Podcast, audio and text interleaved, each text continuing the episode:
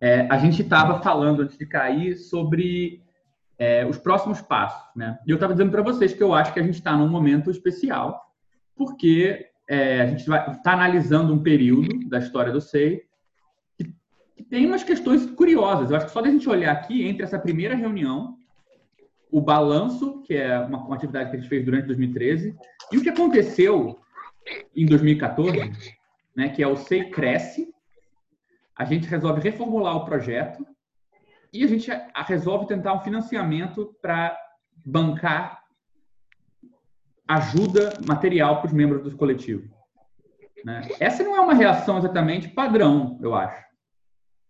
Né? Então, assim, entender esses dois primeiros momentos é interessante à luz do que aconteceu em seguida. Eu tô, por que eu estou trazendo esse ponto como uma coisa que eu acho que a gente devia partir daí, assim, não só para discutir por que, voltar no ponto de por que, um balanço é importante, blá, blá, blá, que pode ser útil para elaboração conceitual, né? Porque a gente, eu acho que ele dá ele dá carne para uma para uma análise de conjuntura, né? Por exemplo, por que, por, como que você define qual é a resolução da análise de conjuntura? Né? Vamos pensar assim: é, tu, tu alugou um filme para ver, tu quer ouvir uma história.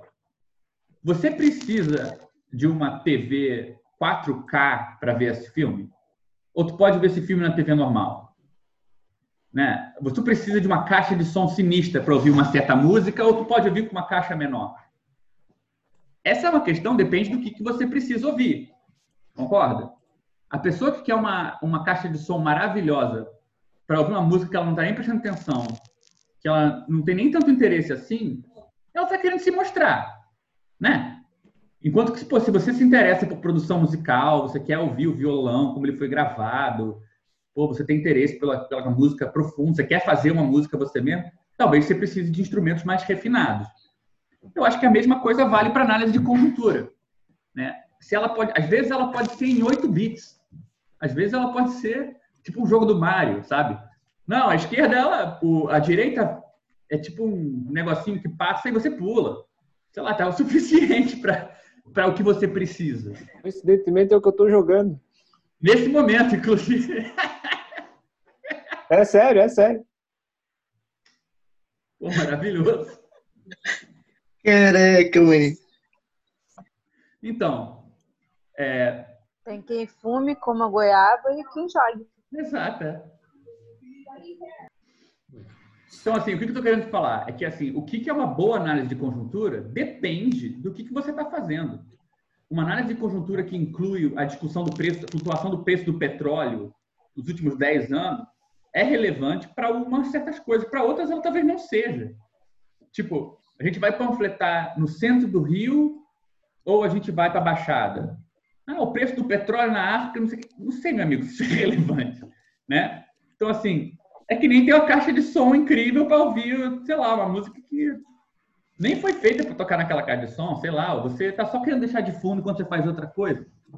Então, assim, entender qual é a resolução da, da, da análise depende muito, né, se ela vai ser 8 bits, se ela vai ser super detalhada, se ela vai focar nisso, vai focar naquilo, depende muito do que você faz. Eu acho que hoje em dia a gente tem uma discussão acumulada sobre o que o SEI faz e pode fazer, que dá uma resolução curiosa para análise de conjuntura. Então, a gente está nesse momento e eu acho que a gente podia pensar como fazer os próximos passos, as próximas reuniões, de um jeito que explore um pouco isso, né? É, que é um momento particularmente importante da história que a gente está analisando e a gente pode tirar alguma coisa diferente dessa história, analisando a luz desse coletivo em particular, né? como se ele fosse uma espécie de filtro pelo qual a gente olha, uma lente pelo qual a gente olha a situação. Vai dar, um, vai dar uma, uma lupa que vai dar zoom em algumas coisas e outras vão ficar desfocadas, eu acho.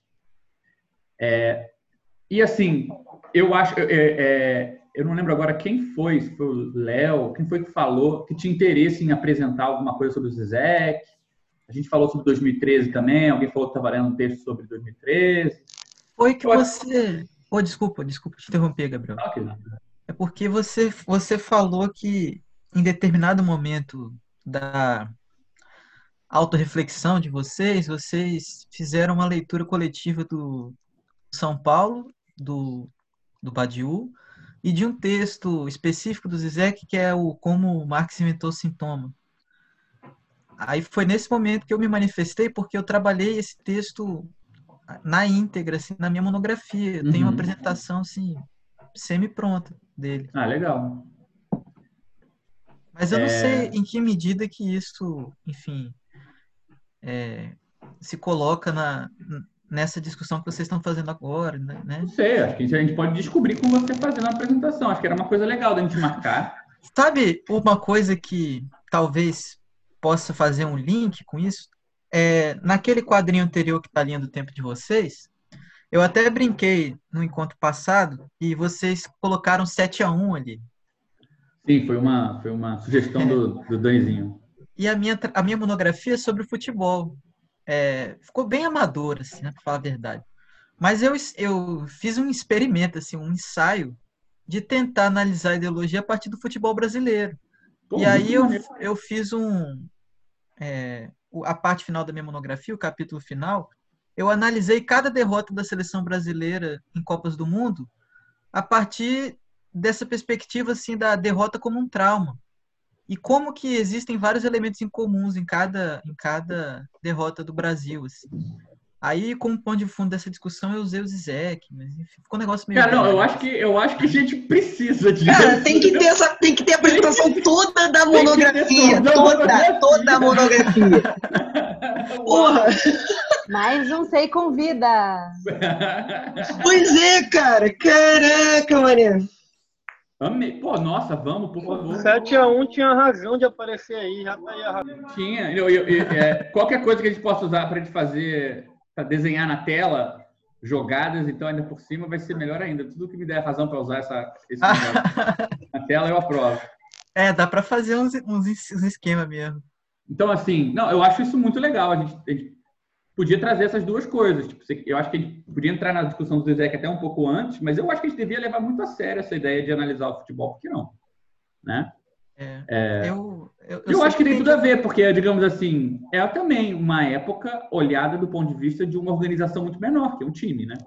Uhum. Então, assim, tem várias conexões que a gente pode fazer. Por exemplo, se perguntar o que você pode conhecer sobre uma coisa muito grande, que é o Brasil, a partir de uma coisa pequena, que são 22 jogadores, né? Olha, eu tenho uma teoria secreta, assim, eu acredito nisso, mas nunca externalizei, que caso o Brasil tivesse vencido aquela Copa do Mundo e não tivesse havido a tragédia de 7 a 1 o destino da Dilma teria sido diferente, assim. Tudo bem que as coisas já estavam, assim, talvez caminhando para uma perspectiva de, gol- de golpe e tal, de interrupção do mandato, mas talvez uma vitória da seleção pudesse, sei lá, dar um gás, Tu acha que o Davi Luiz é o culpado do Bolsonaro? né. Mas esse tem que ser o título de Você Convida, a teoria secreta.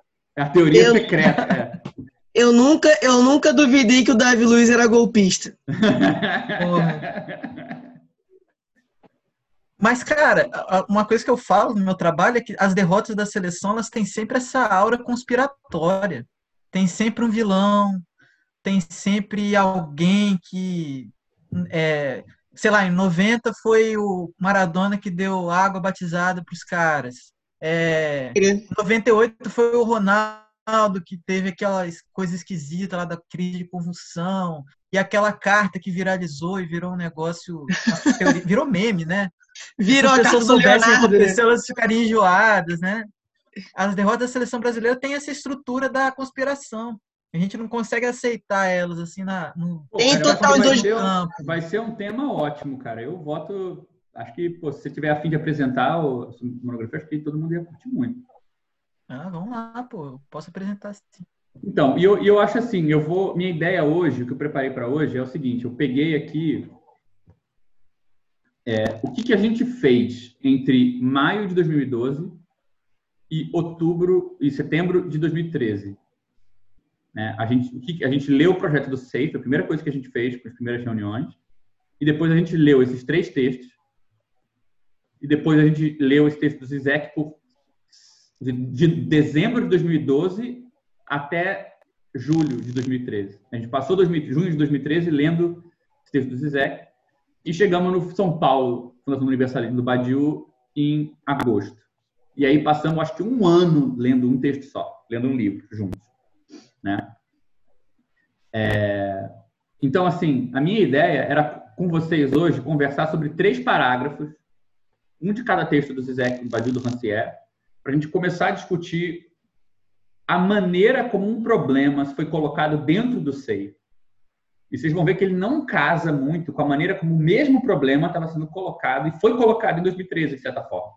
Né? Então, eu acho que isso ajuda a gente a, criar uma lente pela qual recolher informação sobre o junho de 2013 para analisar.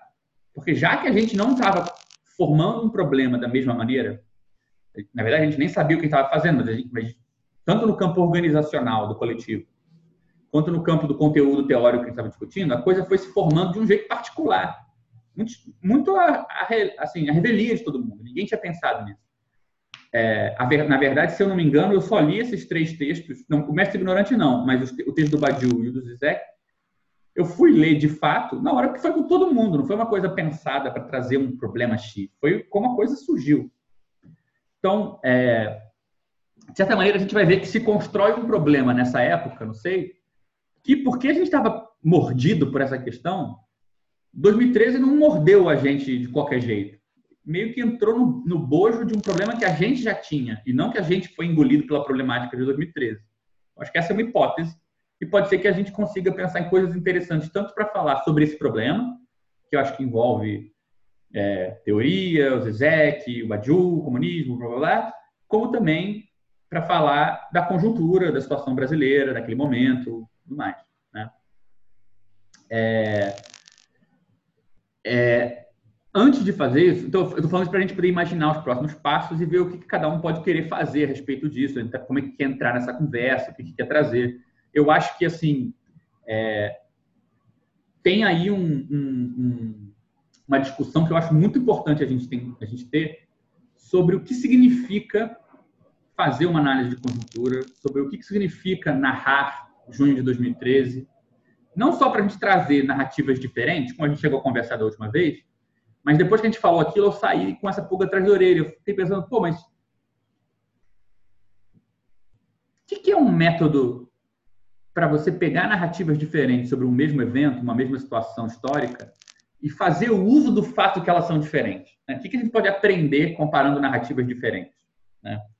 É, eu pensei, acho que hoje a gente não vai ter tempo de fazer isso, mas eu pensei em trazer um pouco para vocês desse método de análise das esquerdas, que eu tô vai, vai sair um livro que eu escrevi junto com o Edmilson Paraná, deve sair em setembro, que é um livro de proposta de um método de análise das esquerdas. E a gente não chega a aplicar isso em junho de 2013, é, muito ampassant, a gente conversa sobre isso, mas que eu acho que pode ser útil para a gente conversar sobre como que a gente pode recolher material e para abordar isso de um jeito talvez um pouquinho diferente. Mas ainda assim acho que a gente devia ter essa discussão de forma mais mais ampla, assim, sobre maneiras de fazer isso é, é, e, e, como que a gente quer chegar nesse, né? Que, que, que ferramentas a gente pode usar para discutir uma situação histórica complexa que para alguns é o fim de uma era, para outros é o começo de uma era, para uns é uma situação mais ligada ah, um sintoma da, de, uma, de, um extremismo, por outros é um sintoma de uma coisa que a gente não foi capaz de responder, enfim.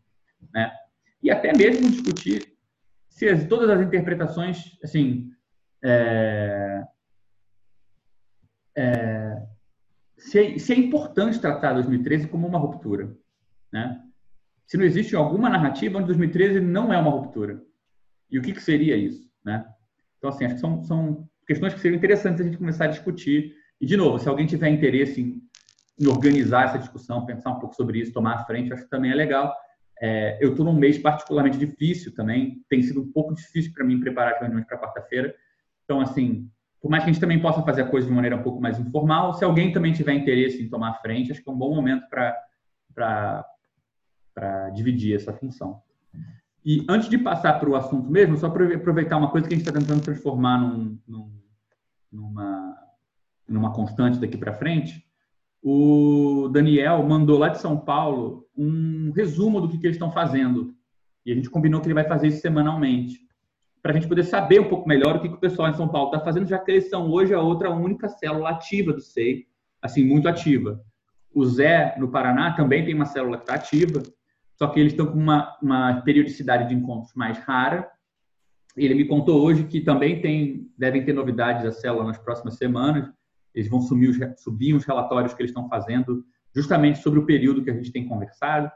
É, mas é, eu acho que a distância que a célula do Rio tem da célula de São Paulo é bastante sintomática de problemas que a gente já discutiu aqui sobre o que é construir um espaço comum dentro do SEI, o lugar desse fórum onde circulam circula uma dimensão que não é das células, mas é do coletivo como um todo, né? e a dificuldade de manter isso.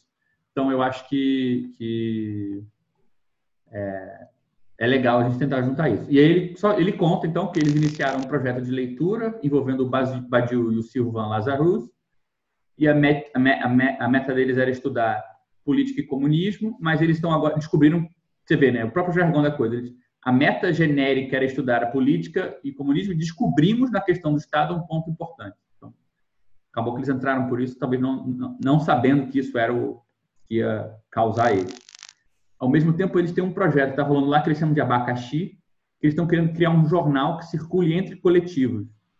Então, tem muito a ver, até com essa ideia que a gente tem discutido sobre a criação de um fórum comum, eles têm se interessado pela, pela questão de como criar um fórum comum para vários coletivos diferentes e tal, que, algo que possa circular entre eles, né? É... E eles têm discutido também como é que vai ser a participação das pessoas no coletivo que entraram virtualmente lá e que não necessariamente vão poder participar presencialmente, como é que eles vão fazer, eles têm, estão discutindo isso. Eles estão migrando para o aplicativo que o Alex criou e eles estão vendo se alguém quer ficar com essa tarefa de migrar e ajudar a migrar é, é, as notas deles para o aplicativo. É, enfim, a gente vai tentar manter essa, esse breve sumário do que eles estão fazendo lá como uma constante nas reuniões da gente. É, como eu falei para vocês, eu, eu por, por, por indicação do Alex, eu vou manter, eu vou só deixar as notas aqui, eu não vou, não vou entrar nelas a menos que elas apareçam, apareça alguma conexão com o tema que a gente ficou de conversar hoje, só para a gente poder andar um pouco mais com o, com o projeto. É, por mais que eu acho que tem muita coisa muito maneira que apareceu nas notas, que, enfim, continuam várias discussões que a gente vem tendo. É, vou só, só mencionar que alguém deixou um agradecimento à nota, ao autor da nota, nota válida. É, é, fica, fica, o agradecimento. É, enfim, tem muita nota aí. Eu, eu vou deixar isso, então, um pouco em, em, em stand-by, à medida que a gente for conversando, se aparecer alguma, alguma conexão, aí a gente volta nas notas e tal. É... Então, como eu estava falando, isso aqui é mais ou menos o roteiro de leitura que a gente fez é... no, no, nesse comecinho. Né? Isso aqui, eu coloquei aqui porque toda reunião que a gente fazia antigamente tinha depois que a reunião acontecia, a gente publicava esse negócio chamado referência. Aqui tá, tá, tá apagado, mas aqui vinha tipo um quadrinho com um desenho igual esses, esses slides que, a gente está usando aqui. Eu tinha um slide aqui. E aí vinha a bibliografia de tudo que foi conversado, com links e tal. E embaixo tinha o áudio da reunião gravado. E numa época tinha até o vídeo. Dava um trabalho do cacete fazer isso depois de toda a reunião, e com o tempo, isso foi uma das coisas que eu acho que, talvez, das primeiras coisas que a gente tinha, assim, que durou alguns anos, até 2016, toda reunião tinha isso. Mas, justamente depois que o bicho começou a pegar, em termos de trabalho para todo mundo, é, e eu, principalmente, que era quem fazia isso, comecei a ficar sobrecarregado, isso foi uma das coisas, das primeiras coisas que sumiu, assim, do coletivo. E, e por um lado, nunca voltou, mas, por outro, também, acho que poucas vezes alguém reclamou de sentir falta, o que sugere que talvez não fosse tão utilizado assim quanto a gente pensava. E eu acho que também sugere essa ideia de que, que mostra que o coletivo nasceu muito preocupado com uma coisa que tinha, né, por mais que tivesse uma espécie de interseção né, entre é, a academia e, a, e, e, os partidos, né, é, tinha certamente um pé forte na academia, porque a gente tinha essa coisa de referência bibliográfica, né, é, que não é simplesmente alguém que pede um PDF, como acontece, por exemplo, no nosso WhatsApp o tempo todo, algo assim, uma referência. Era uma coisa de de embasar a discussão que tinha acontecido na reunião de uma maneira muito assim importada diretamente da universidade, né? É... E de fato isso aqui foi se perdendo com o tempo. Então assim, o que eu pensei da gente fazer hoje? É, eu mencionei isso só para porque eu achei engraçado rever isso. É, eu pensei da gente comentar rapidinho um parágrafo de cada um desses textos. Na verdade, no caso do Rancière, não é nem do próprio mestre ignorante, é, é de uma conferência que ele deu, porque esse texto aqui e esse texto aqui são de uma conferência chamada A Ideia do Comunismo, uma conferência que o Zizek e o Badiou organizaram, que o Rancière participou, o Negri participou, é, o Hart participou, é, vários autores e autoras que, que, que enfim, quiseram se ligar de alguma maneira a esse emblema do comunismo participaram. É, e a gente, não sei, tem uma história com essa, com essa, com esse, com essa conferência, porque a gente tentou trazer essa conferência, porque ela começou a acontecer em vários países. Ela aconteceu na Inglaterra, depois ela aconteceu em Nova York, depois ela aconteceu na Alemanha, na, na, na Coreia, e a gente tentou trazer ela para o Brasil. Logo, na, logo em 2014, ou seja, logo por aqui, a gente tentou trazer essa conferência para o Brasil. Né? E depois a gente traduziu essa conferência para o português. Né? É, é, os textos, quase todos, acho que todos dessa conferência estão traduzidos para o português pelo SEI e a gente está atualmente tentando, tentando é, lançar, né? É, publicar. Então, ela é uma conferência que tem um papel fundamental assim na história do SEI, pelo menos por uns três anos aí. A gente se a gente leu esses textos, se organizou em torno de publicar, imaginou e fez contato com outras instituições e outras organizações em busca de tornar possível essa conferência no Brasil e tal. Então, é, ela tem um papel relevante para a gente. E dos três textos que a gente leu no comecinho do coletivo, dois eram dessa conferência, né, da, da, da, do, do, da transcrição da conferência, e um terceiro, que foi o Mestre Ignorante, que era um livro do Rancière.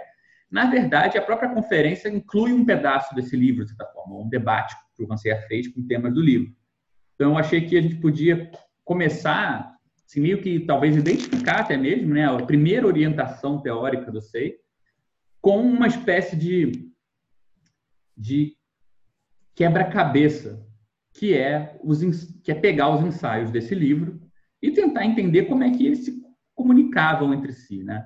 Eu acho importante também porque é, esse intervalo aqui, entre, dois, entre 2012 e 2013, é um intervalo que também tem uma relevância com esses nomes próprios aqui, porque quando a gente chega aqui, a gente decide incluir o Agamben como um dos quatro autores estavam no projeto. A gente leu esses três textos porque no projeto do SEI de 2012, como vocês viram aqui, né, acho que eu cheguei a mostrar para vocês, é, não tinha o, o, Deixa eu ver se eu acho aqui.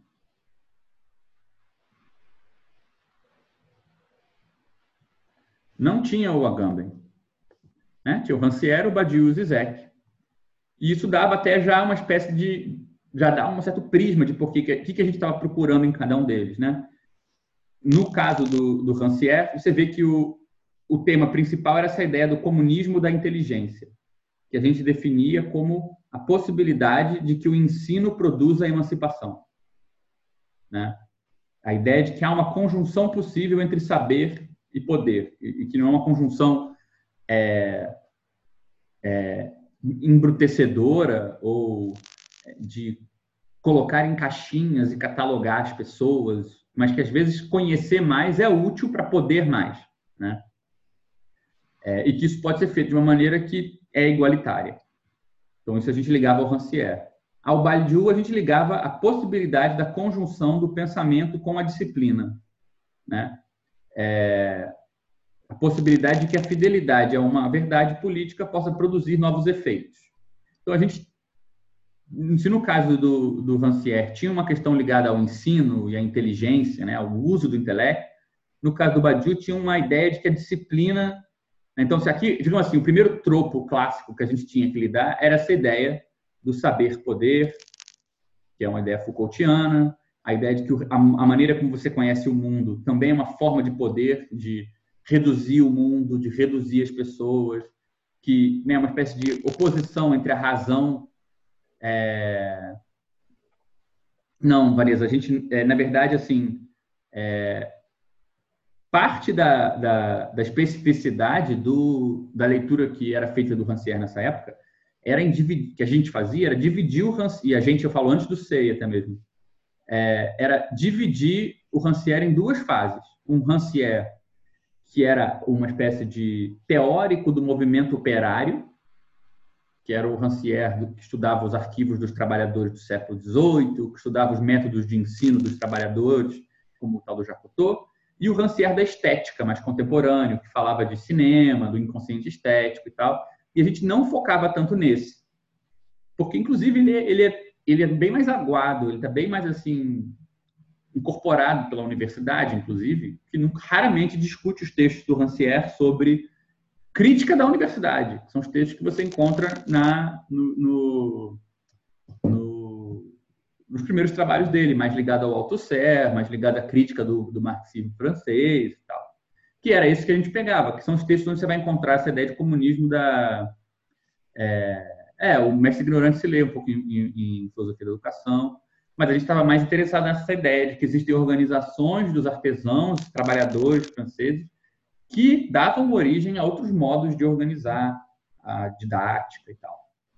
Então, assim, eu diria que o primeiro ponto seria esse, né? Vamos por assim, é, tem uma, uma, uma, espécie de ideia de que a razão, o, o conhecimento racional das coisas, ela é contrária né, à liberdade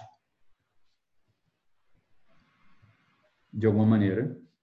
É, e a gente tentava usar o Rancière para falar, não, olha, tem um tipo, você pode dividir o uso da razão em dois tipos. Né? É, Vanessa, esse, peraí, gente, aqui. É, é, não, só, eu não vou poder ficar olhando o chat para comentar, porque é difícil fazer tudo ao mesmo tempo. É, Na verdade, nem fui eu, mas que comentei. Não, eu vi agora ali. É, não, não tem problema nenhum comentar, é só que eu não consigo fazer as duas coisas. Ah, tudo que... bem. Só para ninguém se estranhar de eu não responder. É, mas então, o primeiro ponto eu acho que era um pouco essa disputa com uma coisa que a gente considerava um tropo, um lugar meio comum, de que teria essa oposição de alguma, alguma forma. Né? E a gente falava, não, mas depende do uso da razão. Né? Tem um uso que o, que o, o vai chamar de emancipador da inteligência e tem um uso que ele fala que embrutece. Né? Então, esse era um primeiro ponto que a gente trabalhava. O segundo aqui, que também era polêmico, era a relação com a disciplina. Né? Então, se vamos colocar aqui essa questão da relação entre razão e liberdade, que já era polêmico.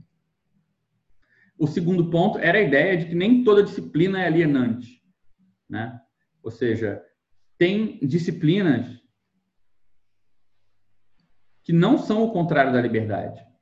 Pelo contrário, né? Tem situações onde a disciplina aumenta a liberdade, enquanto que o uso desordeiro da, dos recursos e a desorganização ou a falta de estrutura não necessariamente aumenta a sua capacidade de fazer as coisas, não necessariamente te leva mais perto do que você quer.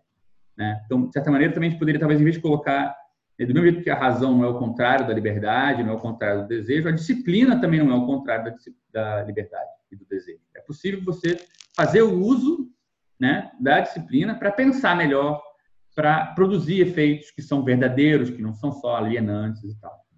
E a gente, então, procurava isso no... no... Entendi que o Badiou era um cara que fazia esse argumento, né? E o terceiro ponto, que eu acho que, na verdade, talvez seja o mais polêmico de todos, que era que existe uma distinção que é quase o inverso, né? que eu colocaria, diria assim, que a liberdade pode ser diferente da liberdade. Ou seja, que é possível distinguir entre o uso individual de um emblema e o trabalho paciente do comunismo. Ou seja, às vezes você acha que você é livre,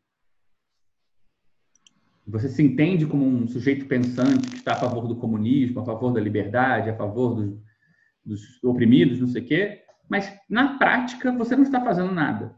Né? Ou seja, há uma diferença entre os semblantes do puro pensamento e da pura ação, e as suas formas concretas e consequentes. Né?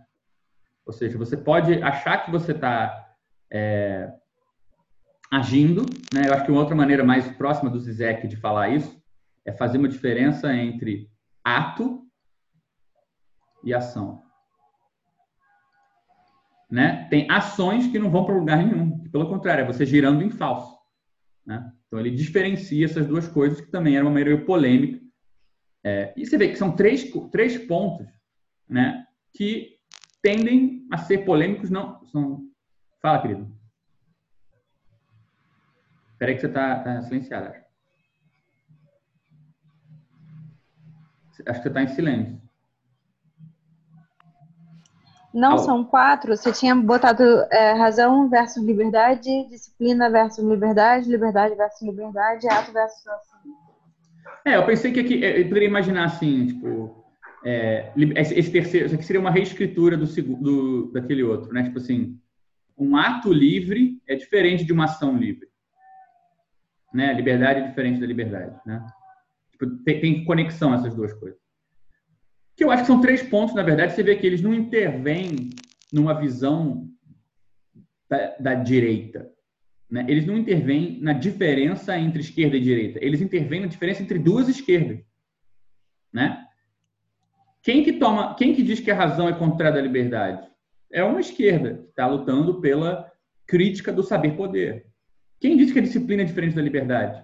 A esquerda diz que a diferença, que existe essa diferença, que a gente tem que abrir mão de uma coisa em favor de outra, tomar cuidado com a burocratização, com o stalinismo, com o autoritarismo, porque esse é o único destino possível da liberdade, da, da disciplina.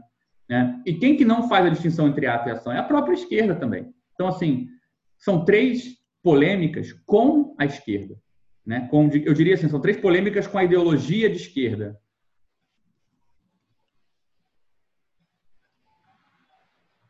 Só que diferente do que a direita diz, a gente não quer substituir a ideologia de esquerda pela ideologia de direita. A gente quer substituir a ideologia de esquerda pela esquerda, pela política de esquerda. Né? Então, assim, esse é meio. Já dá para entender por que, que, quando depois a gente ter lido esse projeto juntos, todo mundo, né, a coisa seguinte que a gente fez foi pegar textos desses três autores para ler. Como eu falei, é, já que a gente citou no projeto o comunismo da inteligência, e essa não é uma frase que, se eu não me engano, que está exatamente no, no Mestre Ignorante, no Mestre Ignorante você encontra a igualdade das inteligências. A gente preferiu é, pegar um texto mais curto também, né? Porque esses são textos mais curtos. Esse aqui é um livro inteiro. Em vez de pegar o livro, a gente pegou um texto curto que chama é, Comunismo sem Comunistas? Ponto de interrogação. Então, eu selecionei três parágrafos aqui para a gente começar uma conversa sobre é, comunista sem comunismo. Mas, Gabriel, rapidinho. É, Fala, só, só essa ideia que você jogou aqui agora, fiquei pensando se é um, é um pouco opor a ideia de uma ideologia de esquerda é, à política, então, tipo, uma política que se opõe a, sei lá, só fazer ideologia ou alguma coisa nesse sentido. Não sei. É, eu, eu acho que assim, o jeito que eu pensaria nisso é um pouco é um pouco retrospectivo, porque eu acho que quando, claro que tinha sim uma clareza no começo do SEI, é, de que a gente estava, digamos assim, e a gente já conversou sobre isso, né? Porque é um período, a gente está falando aqui, né? Do SEI se formulando entre 2009 até 2012, que é um período passagem de Dilma, de Lula para Dilma, né? E depois a gente está falando do SEI vivendo um período até 2016 que ainda é sobre um governo Dilma. Então, a pergunta de o que, que a, questão de maneiras de diferenciar a esquerda, né, que você vê está muito em, jogo nos conceitos e nas ideias que estão nesse projeto, né? Estava muito em pauta. Tipo, como é que você faz para não se apaixonar por você mesmo? Vamos falar assim, né? O Zizek, famosamente, quando ele foi lá falar no Occupy Wall Street, é, ele virou para os manifestantes e falou: pô, galera, o maior perigo que vocês estão, vocês estão passando é se apaixonar pelo que vocês estão vendo vocês fazerem. Né? Ou seja, em vez de vocês se julgarem pelos efeitos do que vocês fazem, vocês podem se julgar pela imagem que vocês têm de vocês mesmos. Né? Então, você tem uma organização aqui, você pode julgar ela pelos efeitos dela, ou você pode julgar ela pela imagem que ela tem de si mesma, né? Agora, você pode viver sem a imagem? Não. Tudo bem, você precisa ter uma ideia mais ou menos do que está fazendo, né? Uma espécie de representação de quem você é. Mas a pergunta, né, é que, bem, às vezes para você diferenciar essas duas coisas, você precisa ter um, um operador aqui que faz essa distinção, né? Por exemplo, se você trabalhar com a ideia centrada no discurso, o discurso, a teoria do discurso é muito boa para mostrar que a fala tem efeitos. Esse é um ponto importante. Por exemplo, quem fala, quem é ouvido, como se fala, tudo isso é importante. Né? Você pode efetivamente entender mudança social olhando como as pessoas falavam numa época e, pararam, e começaram a falar na outra. Quem tinha direito a falar em público, quem não tinha. Uma série de lutas importantíssimas podem, assim, você consegue aprender algo real olhando como que o discurso é, é, mudou e mudando, olhando aspectos diferentes do discurso. Agora, além de pensar que a fala tem efeito, você pode fazer um efeito, pode falar uma frase contrária, que é falar os efeitos são falas. Isso não é a mesma coisa, né? A, a fala tem efeito quer dizer que, bem, se você às vezes mudar quem fala, às vezes colocar outras pessoas para falar, às vezes, olhar de onde as pessoas estão falando, olhar quem tem acesso ao espaço público, tudo isso pode ajudar você a entender os efeitos reais e separar isso da imagem. Por exemplo, um coletivo de pessoas só brancas, só homens, falando sobre emancipação de toda a humanidade. Né? É certamente um coletivo que, tá, que vai ficar muito preso numa imagem enquanto ele não produz nenhum efeito dessas, dessa emancipação que ele está falando né, que nesse coletivo outras pessoas falem, pode ser um sinal de um efeito novo. Então, o discurso pode sim ser uma maneira importante da gente diferenciar uma imagem de um efeito. Mas o discurso também pode ser um jeito de você confundir as duas coisas. Por exemplo, se os efeitos são falas, se as falas já causam coisas sozinhas, né? Vamos substituir essa fala, essa, essa frase por outra coisa, né? Uma coisa é dizer que a fala tem efeitos, Outra coisa é dizer que a fala é uma causa. A fala é a causa. Por exemplo, essa segunda tese aqui, ela dificulta que você separe essas duas coisas. Porque se eu falo uma coisa, eu já, já produzi um efeito. Então, se eu falo de revolução, eu já sou revolucionário. Então, isso dificulta que você, digamos assim, se desapaixone de você. Porque se você está falando, você já está fazendo. Né?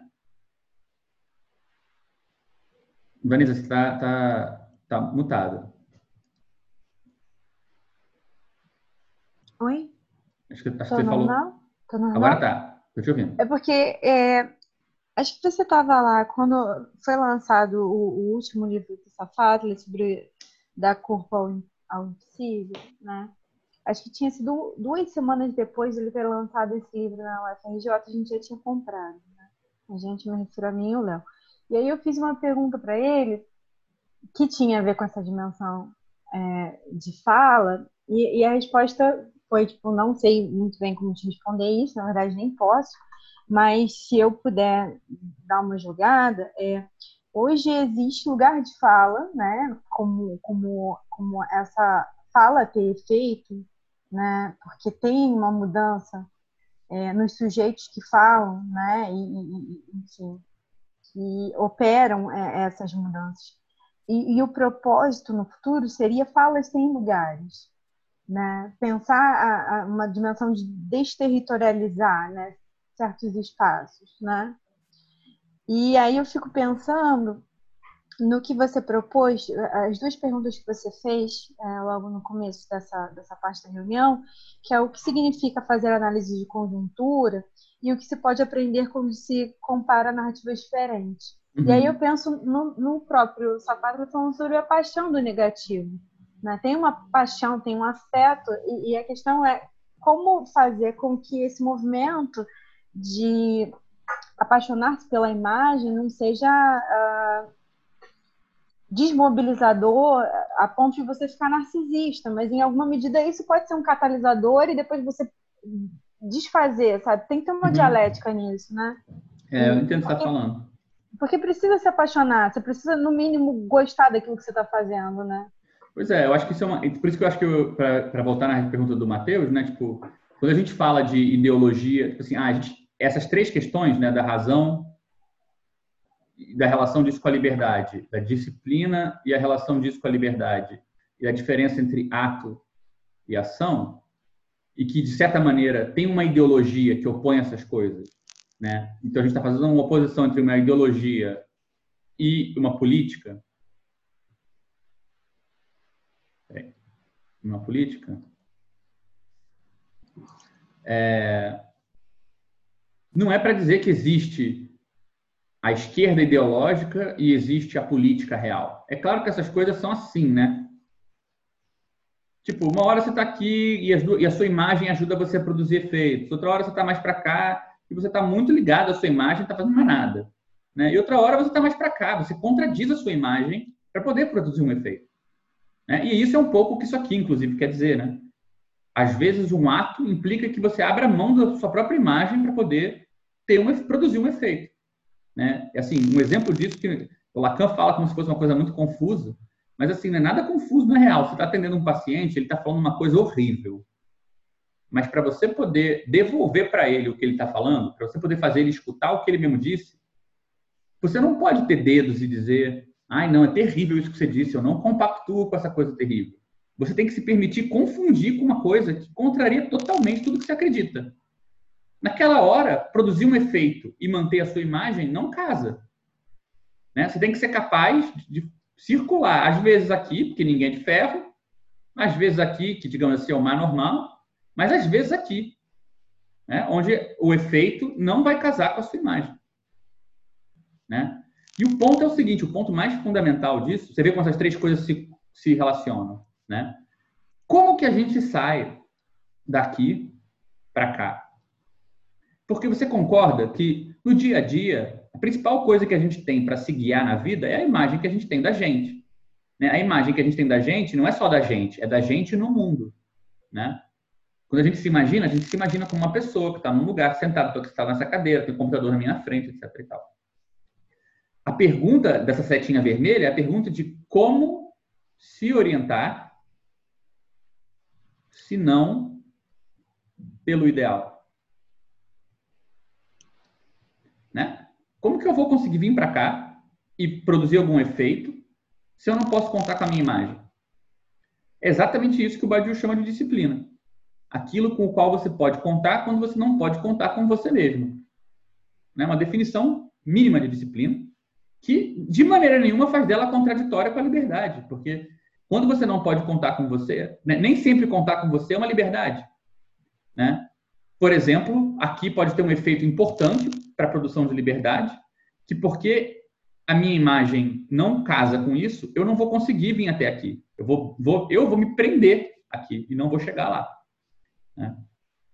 É, para completar uma coisa que a Vanessa falou que eu acho que é muito importante, e assim, é um comentário que eu acho que demorou muito tempo para a gente cair essa ficha, eu diria que até foi com o tempo isso foi criando uma espécie de relação mais dúbia com a própria teoria da psicanálise, com o uso da psicanálise na política, é que, por exemplo, é, uma coisa que a gente vê, é, por exemplo, nessa ideia da paixão do negativo, é um pouco a ideia de que você pode estar sempre aqui, ou que, que tem uma ética que é estar aqui.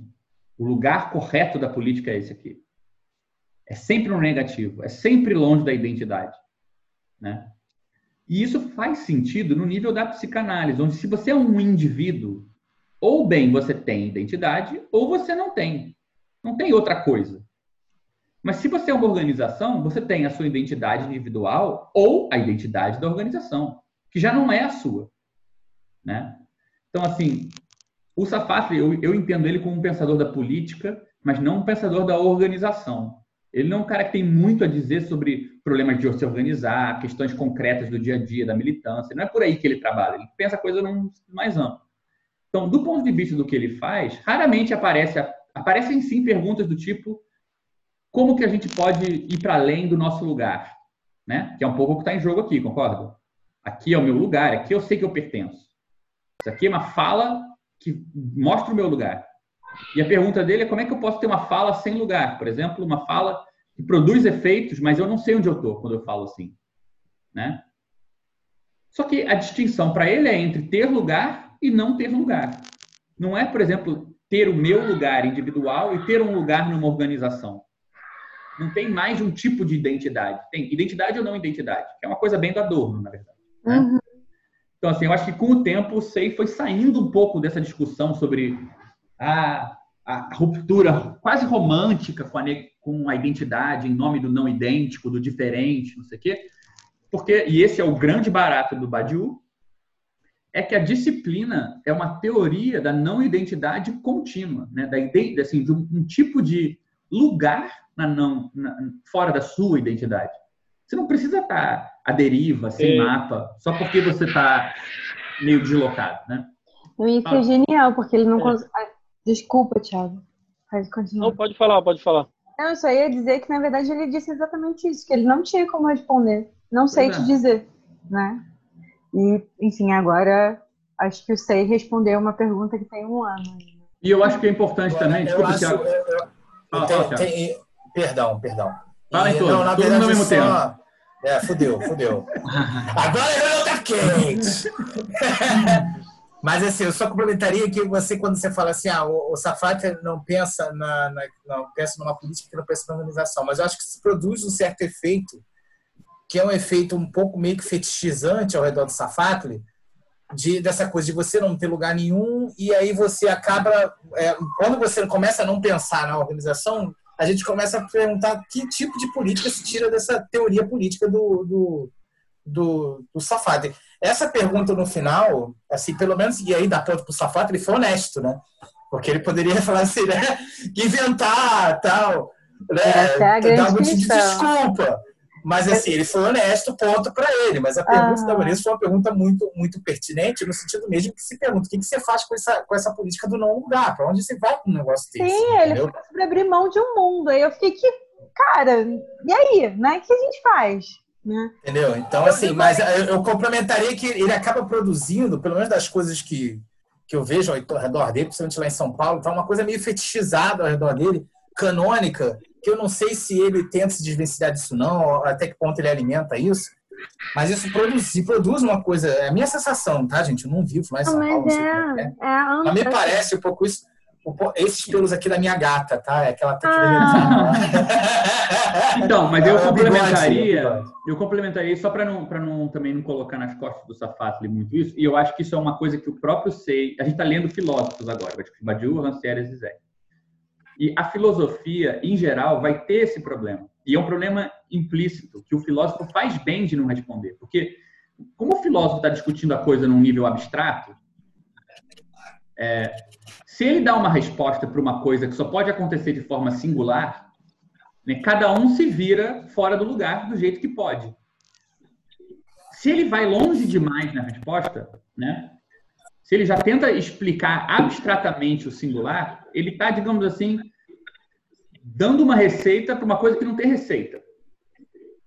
Né? Então, é muito difícil para a filosofia fazer esse jogo entre, ao mesmo tempo, afirmar que é possível uma razão que não é contrária à liberdade, uma disciplina que não é contrária à liberdade, um ato que, que é diferente de uma mera ação, e, ao mesmo tempo, determinar em exagero o que, que são essas coisas. Porque se você determina demais isso, você tira isso tira disso uma coisa essencial, que é que isso se faz de maneira meio inventada, de maneira local, né?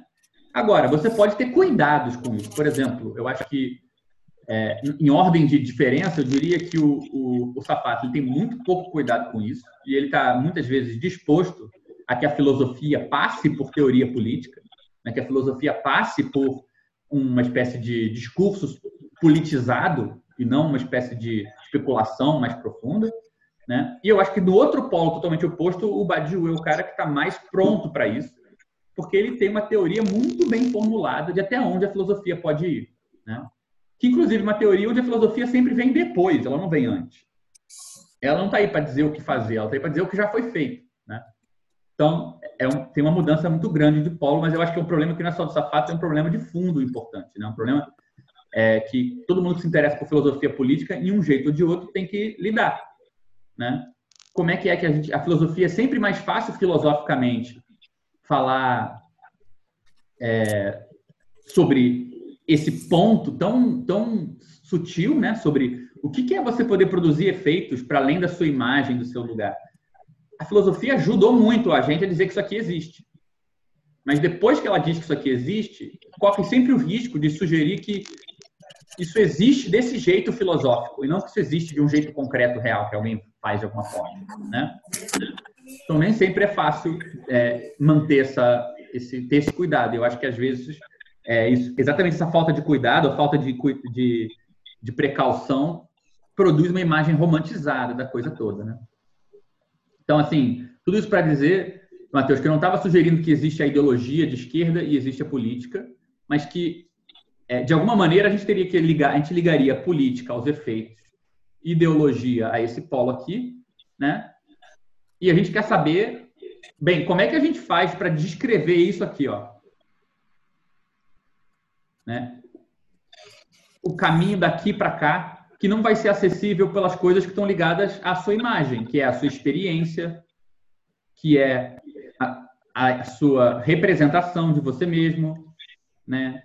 Que é a sua tendência espontânea. Então, como que você faz para sair daqui e vir para cá? Ou para saber se você está aqui ou se você está aqui? Já que essas coisas aqui não são necessariamente confiáveis.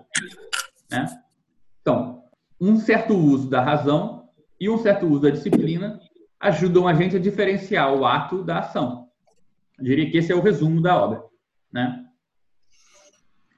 É, então, eu separei esses três fragmentos aqui porque eu acho que eles, eles ajudam a gente a ver algumas coisas. A primeira é que ele, eu acho que eles ajudam a gente a ver exemplos concretos do que, que esses caras estavam falando, que parecia relevante para a gente. Né? Como eu falei, eu acho que a gente tem que tomar tudo isso com um certo cuidado, porque ao mesmo tempo que isso era importante, isso vinha de dentro da filosofia, né? E eu acho que assim não dá para ser menosprezado o quanto é, teve uma espécie de sublimação da política revolucionária na filosofia entre os anos 80 e os anos 2000, né? Essa espécie de o fechamento, a queda do muro, o fechamento de mais 68. Pra caralho, pra caralho. Pois é. Então, assim, esse, todo esse processo de desestabilização do movimento revolucionário na Europa levou todo mundo para dentro da universidade. Todo mundo que estava na rua, tomando porrada, organizando coisa, envolvido com milhões de coisas, saiu da rua e foi de volta para a universidade, melancólico de não poder mais fazer essas coisas, ou de não poder mais sustentar certos ideais, de não poder falar em certas palavras.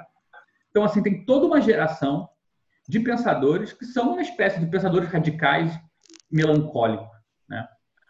É, e você pode incluir uma grande gama de pessoas aí. Né? Eu acho, eu particularmente, assim, nos meus dias mais pessimistas, ou meus dias mais, assim, má vontade, venenoso, eu acho que é muito importante para entender a filosofia francesa entender que ela surge num país que capitulou perante o nazismo. E um país que, para salvar a imagem dele mesmo, inventou a ideia de que fez uma grande resistência micropolítica ao nazismo. Então, assim, toda a geração de filósofos franceses da política de mais 68, os pais, eles estão redimindo os pais deles que não fizeram nada frente ao nazismo. Então, é uma crítica da União Soviética e um elogio da micropolítica. Então, assim, que ninguém me escute falando isso, porque só gravado. É, só tá gravado, mas enfim, ninguém É, escuta. Gente, eu vou usar isso aqui agora. Vou- Tô colocando a minha dissertação, Tupinambá Gabriel. Pode botar, ninguém vai. É, E a- quem é Tupinambá, Gabriel? Eu- A pessoa é salva pelo próprio anonimato. Mas, assim, eu acho que é- isso tudo é informação relevante sobre o que, digamos assim, constrange, de certa forma, o pensamento político francês, que vai dar privilégio à diferença e elege como inimigo o totalitarismo, a uniformidade, a mesmice, etc. e tal, é ligado à ideia de que você tem que fazer uma crítica também ao modelo soviético, de um- feita de uma certa maneira. Tudo isso é relevante. Mas, além disso, é relevante também que essa foi uma geração que teve que viver essa espécie de retorno à academia, teve que viver uma espécie de retorno é, à teoria pura, né? E, e muitas vezes de maneira muito positiva, para pensar pô, como é que eu acho novas bases para sustentar que algo comum é possível, né? É, o que eu acho particularmente relevante para o nosso caso é o seguinte, é que, enfim, a França, a gente poderia dizer que ela tem, né, é, se ela tem alguma continuidade nesse pensamento, vai ser a continuidade que, que faz isso aqui, né? Isso aqui é o começo da reavaliação do marxismo na França. E o Sartre, por mais que ele esteja mal na fita hoje em dia, ele é um gigante. Né? É uma espécie de crítica do marxismo soviético já em 1930, essa crítica começa a ser feita. Né? A ideia de que falta dimensão existencial para pensar a conjuntura de maneira singular. Né? A ideia de que está tá se criando uma espécie de, de visão dogmática é, dentro do marxismo que analisa todas as conjunturas da mesma maneira. O Sartre faz uma crítica, você lê o texto dele sobre questão de método, que é posterior, anos 60, mas assim, recuperando temas do existencialismo, é, era central para o existencialismo permitir que as análises de conjuntura fossem mais singulares, né? E a gente vai chegar até o Althusser, que é 1970 ali, que é uma espécie de fechamento da, desse processo, né? De pensar também a relação entre partido, é, luta, marxismo, o que, que falta no marxismo, né? Aqui, isso aqui são, são, são os primeiros tribunais de Moscou que vão marcar o Sartre, o Althusser talvez seja o relatório de Khrushchev e toda a revisão é, que acontece ali. O que, que acontece? O Badiou, o Rancière e o Zizek. Meu Deus, o que, eu escrevi aqui? É,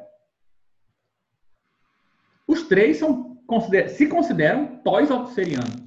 Né? Os dois primeiros estudaram com, com o Althusser diretamente, né? E o terceiro passou boa parte da, do, do, trajeto dele discutindo a relação entre Althusser e Lacan, por exemplo. Né? Mas todos eles são mais ou menos marcados pelo fim dessa sequência altusseriana. É... Matheus, era a nossa, era nossa senha no, no, no, Facebook, se não me engano, era a senha do, do SEI era RBZ ou coisa assim. O Alex, você lembra, Alex, qual era a senha? Não era uma coisa assim? Tinha uma gamba aí também. Né? RZA. Tá? É, é, enfim, então são todos autores que tentam pegar um pouco uma problemática altusseriana e mudar ela, né? E é interessante porque o Althusser era um cara que estava focando na relação entre política e ciência, né? E a ideia de que quanto mais o marxismo entender a ciência e se entender como uma ciência, melhor a gente vai conseguir elaborar a posição do marxismo como uma ciência na história, vai fazer melhor análise, o partido precisa disso, etc. Né? É engraçado que o Badiou vai recolocar totalmente a relação entre política e ciência, ele vai falar que a política é totalmente diferente da ciência, e o que eles partilham é outra coisa. Os dois são exemplos de uma mesma coisa, mas os dois não são ligados. O Rancière vai pegar a relação entre política e ciência e falar assim: Althusser, você estava querendo diferenciar né, ideologia é, de, de ciência. Né? Para o Althusser isso era muito importante. E é uma distinção que parece um pouco com aquela que a gente estava fazendo. A ideologia é a relação imaginária que a gente tem com a nossa realidade, está ligada à imagem. E ciência é esse uso da razão e, e da disciplina, em um certo sentido, né? para você ir além da sua imagem. Só que para o Althusser, o único exemplo de método de fazer isso era a própria ciência. Então, se a, se a, política queria fazer isso, ela tinha que ser igual à ciência. O que a gente vai ver com, com esses três autores é que os três tentam encontrar uma outra maneira de pensar essa questão da relação entre ideologia e ciência, é, que torne essa, essa questão interna à política. Então, por exemplo, o Badiou vai transformar isso na diferença entre saber e verdade. E ele fala, cara, é a diferença entre um conhecimento político e uma verdade política. É uma diferença interna política. Existem saberes políticos, maneiras da gente descrever a coisa de fora, e existe a verdade que ela está ligada ao seu engajamento, à sua disciplina, etc. E tal. Ele faz essa diferença interna política. O Rancière escreve um livro chamado Lição de Althusser, dizendo que essa parada de ciência era um resquício elitista do Althusser, que impedia ele de criar uma teoria que ligasse as pessoas entre si, de fato, na realidade. Então, ele foi pesquisar, ele, a, a, porque o Althusser, que, sugeriu, inclusive, o Althusser foi o orientador dele, até de doutorado, que falou, vai pesquisar o jovem Marx, vai pesquisar os, o, quem eram os operários na época do Marx. E o Rancière conclui que existia essa diferença entre dois tipos de saber. Uma espécie de embrutecimento pelo saber, que é um saber que quanto mais você aprende, mais você sente que você é incapaz, porque quanto mais você aprende, mais você descobre que você não sabe, mais você sente que não chegou lá ainda, mais você precisa de um mestre para te ensinar. Então, por exemplo, você entra num partido, você aprende um conhecimento e esse conhecimento te ensina que você sempre vai precisar de alguém para te ensinar, né? O que é a análise correta e tal. E um conhecimento que é emancipatório, que, não, que tem uma outra relação com a mestria, tem uma outra relação com, com as pessoas, que ele, ele faz de você alguém que pode aprender sem ninguém ensinar, vamos falar assim, né? E o Zizek, de um jeito diferente, através do Lacan, né, vai fazer uma diferenciação entre saber e gozo. Ou fantasia também. Né? Tem uma lógica totalmente diferente, mas é essa ideia de que, olha, justamente onde você acha que você está no não ideológico, nesse lugar que você está na fantasia. Né? E que ao invés do não ideológico, dessa espécie de espaço para além das imagens, para além do semblante, esse, lugar transgressor, você precisa de uma teoria de uma outra coisa, né? que é um jeito de você agir pelos efeitos e não pelas imagens, que vai ser o que ele vai chamar de ato. Né? No caso, era o ato analítico. E ele vai passar anos e anos e anos tentando entender como é que você liga isso com o Lenin. Mas, enfim, você, são três teorias, você vê? As três teorias saem da diferença entre política e ciência para dentro da política. Né? O não ideológico é uma categoria política, Tipo, ah, aqui eu estou para além da ideologia, eu estou na realidade, eu não estou vendo, não tem nenhuma ilusão na minha frente. E para ele, cara, isso é o contrário de você realmente romper com a ideologia do seu tempo, que também é uma questão política. Para o Rancière, o embrutecimento é uma relação com conhecimento política, não tem a ver com ciência. Pelo contrário, o uso da ciência para política seria embrutecedor. Né? O mestre que te diz como a realidade realmente é, ele te ensina um conteúdo e ele também te ensina que você não consegue conhecer a realidade sozinho. Versus o método emancipatório que ele está propondo, que também seria imanente à política de alguma maneira. E para o Badiou, ainda mais, essa distinção aqui são duas dimensões de um processo político concreto. Então, você vê, num certo sentido, os três são se definem por fazer uma operação que passa dessa relação externa entre política e ciência para uma relação interna entre aspectos da política. Né? E, de certa maneira, a gente poderia adicionar aí uma coisa que acho que vai, pode ficar um pouco mais clara com o tempo, que o Badiou é um cara que vai manter a questão da organização muito central. O Rancière é um cara que vai manter a questão, né, vou, vou usar o termo que a gente usou no nosso projeto, né? Para fazer essa distinção para o Badiou, não tem nada a ver com educação, não tem nada a ver com análise do gozo do sujeito na fantasia, tem a ver com disciplina. Né? Essa distinção para o Rancière não se pensa pela disciplina, não se pensa pela análise do indivíduo, tem a ver com o uso da inteligência. No, é, é, é, o termo que ele faz é o uso da mestria. É como você usa os seus mestres. Como você elege um mestre. O que, que você faz com um mestre vai diferenciar se você se embrutece, se você se emancipa.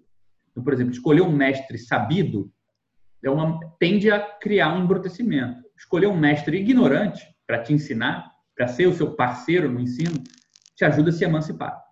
Né? Ou seja, a escolha do outro com quem você aprende, quanto mais ignorante o mestre é, melhor é o seu aprendizado. E para o Zizek, essa diferença aqui passa, como a gente estava falando, pela ideia do ato, né? pela diferenciação entre ação e ato. Né? Eu acho que até que o termo correto de colocar aqui não seria é, o ato analítico, né? É, é, a ideia de entre o não ideológico e na, na época dele, ele, ele chama, no começo da carreira dele, ele chamava de sintoma, que é para dizer quando você faz um bom uso da, da ideologia a seu favor, né? E o ato seria essa hora onde você se permite confundir com a ideologia para fazer um uso bom dela. Né? Então você vê, se você olhar cada um deles sozinho, tem algo faltando em cada um deles, né? Porque a teoria do Badiou, ela não tem muito uma dimensão individual, ela não fala muito sobre as pessoas, sobre ideologia da época, ela é muito formal, é matemática, ela usa mil coisas, fica difícil às vezes se conectar mais imediatamente com a situação das pessoas. A teoria do Rancière, ela tem um componente interessante dessa dimensão mais individual, porque ela fala dos indivíduos, da relação interpessoal, mas ela não fala de organização. Pelo contrário, a gente vai ver que ela é quase contrária a isso. E o Zizek, por outro lado, ele fala de uma dimensão individual que ao mesmo tempo é social, mas ele nunca fala de organização, né? Então ele também tem diferença com esses outros dois. Então, tudo isso para introduzir esses três fragmentozinhos aqui. Esse aqui é do texto do Badiou, está no meio do texto. Eu pulei logo para o meio, acho que essa aqui é uma espécie de resumão das ideias do texto. Vou ler rapidinho para vocês. Ele fala assim: denomino ideia, né, o título chama Ideia do Comunismo, denomino ideia uma totalização abstrata de três elementos primitivos: então, um processo de verdade, um pertencimento histórico e uma subjetivação individual. Vou até vou reescrever isso aqui porque vai ser útil é, podemos dar de imediato uma definição formal da ideia. Uma ideia é a subjetivação de uma relação entre a singularidade de um processo de verdade e uma representação da história. É, tudo bem, é meio abstrato, mas ele dá um exemplo logo embaixo. Ele fala assim: uma ideia é a possibilidade do indivíduo de compreender que a sua participação num processo político singular é também, em certo sentido, uma decisão histórica com a, a ideia, o indivíduo, enquanto elemento do novo sujeito, entenda, sujeito aqui como organização, porque para ele política, sujeito na política é uma organização. Então, na, é, com a ideia, o indivíduo, enquanto elemento de uma nova organização, realiza seu pertencimento no movimento da história. A palavra comunismo foi, durante cerca de dois séculos, o nome mais importante de uma ideia no campo das políticas de emancipação ou revolucionárias. Ser comunista era, era talvez ser militante de um partido comunista em determinado país, mas ser militante de um partido comunista era ser um dos milhões de agentes de uma orientação histórica de toda a humanidade. A subjetivação ligava no elemento da ideia do comunismo o pertencimento local a um processo político e ao imenso domínio simbólico da marcha da humanidade em direção à sua emancipação coletiva. Distribuir panfletos na rua também era subir no palco da história. Então, assim, tudo isso aqui a gente pode resumir como se a gente estivesse falando assim, né? Você tem aqui uma ação local, por exemplo, né, uma ação individual, por exemplo, distribuir panfleto,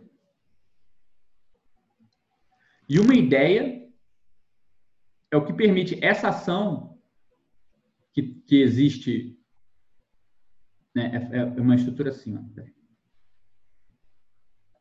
eu fazer mais bonitinho. Né? Você tem aqui uma política,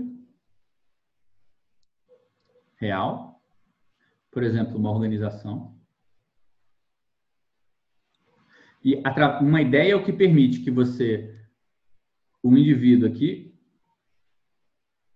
veja o que ele pode fazer dentro dessa política como algo que tem um valor histórico. Né? Então, a ideia seria esse trajetinho tudo aqui. Ela, ela permite que o indivíduo veja a relação entre histórica da política na qual ele pode se engajar. Né? Então, você está fazendo uma ação pequena aqui, isso aqui é uma escala pequena, né? Mas porque essa pequenez participa de uma política, você consegue ver essa pequenez projetada numa coisa grande, maior que você. né? Então, para o Badiou, basicamente, uma ideia é o que permite você representar para você mesmo o seu lugar num processo real político. Você vê como isso já entra na pergunta que a Vanessa tinha feito lá para o Safatli, né? Porque que que gente, qual foi o esqueminha que a gente fez, né? A gente falou assim, pô, aqui está a minha imagem e aqui está a produção de efeitos políticos. Como é que eu posso sair daqui e vir para cá? Por que, que isso é difícil? Porque quando eu estou aqui, o efeito político é diferente da minha imagem. Né? Vou colocar IM para ajudar a gente a diferenciar. O que, que o Badiou está falando? Que uma ideia é o que permite você estar aqui e representar isso para você. Né? Quando ele fala, você está aqui panfletando. Tipo, pô, panfletar não serve para nada. Você está lá. Meu Deus, estou escrevendo tudo errado. É. Você está panfletando, não serve para porcaria nenhuma, está no frio, não tem ninguém aparecendo. Para alguém que se entende como alguém esperto, inteligente, que não gasta tempo à toa, não sei o que, isso pode parecer uma ideia totalmente de jirico. Então, é a ideia que permite conectar esse ponto que tem um efeito à luz de uma organização de volta com quem você é, né? Sem obrigar você a voltar para cá e só fazer as coisas que com, combinam com a sua imagem. Né? Então, você vê, em vez de ter que ficar preso na diferença entre imagem e real, entre a sua identidade e a realidade, você a ideia serve para que algo do real possa te orientar, mesmo que esse real não caiba na sua imagem. Né? Por isso que ele fala com a ideia, o indivíduo, enquanto elemento dessa no, desse novo sujeito, dessa nova organização, realiza seu pertencimento no movimento da história. Né? Pode compreender sua participação num processo político singular. Né, o Badiou chega a usar os termos do Lacan e falar: ah, a ideia ajuda a dar uma dimensão simbólica para essa coisa real na qual você está envolvida e que não cabe na sua imagem que você tem de você mesmo. Né? Então você vê que essa, essa ideia que a gente estava falando sobre disciplina e tal tem a ver com essa prática. Né? Vou voltar naquele esqueminha que a gente fez: efeitos políticos, imagem, né? E a gente quer saber que como que a gente pode sair daqui e vir para cá, né? Que não é obrigatório que a política aconteça aqui.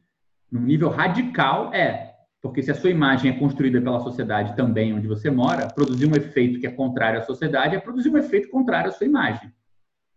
Mas como é que você vai sair daqui para cá? E o Badiou está dizendo que a gente pode chamar de ideia, né? E a gente pode diferenciar a ideia da imagem ou do, da identidade ou do ideal o processo que permite que um indivíduo ele participe de um processo real, né? Vamos fazer a setinha ao contrário, né? Ele represente para ele mesmo essa coisa real da política, né? De modo que ele consiga se entender como participando da história.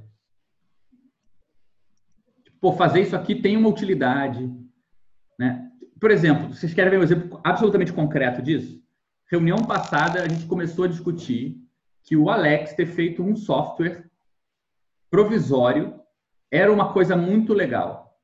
Era uma ideia muito boa. E a gente, para falar disso, a gente inventou uma narrativa que ligava a história da esquerda, as dificuldades da esquerda, que é uma, uma narrativa histórica, construída de tal maneira que ela dava espaço para a ação individual do Alex como tendo, né? Pegava essa ligação entre a, a relação individual do Alex com o processo do SEI e dava uma simbolizada nisso, né?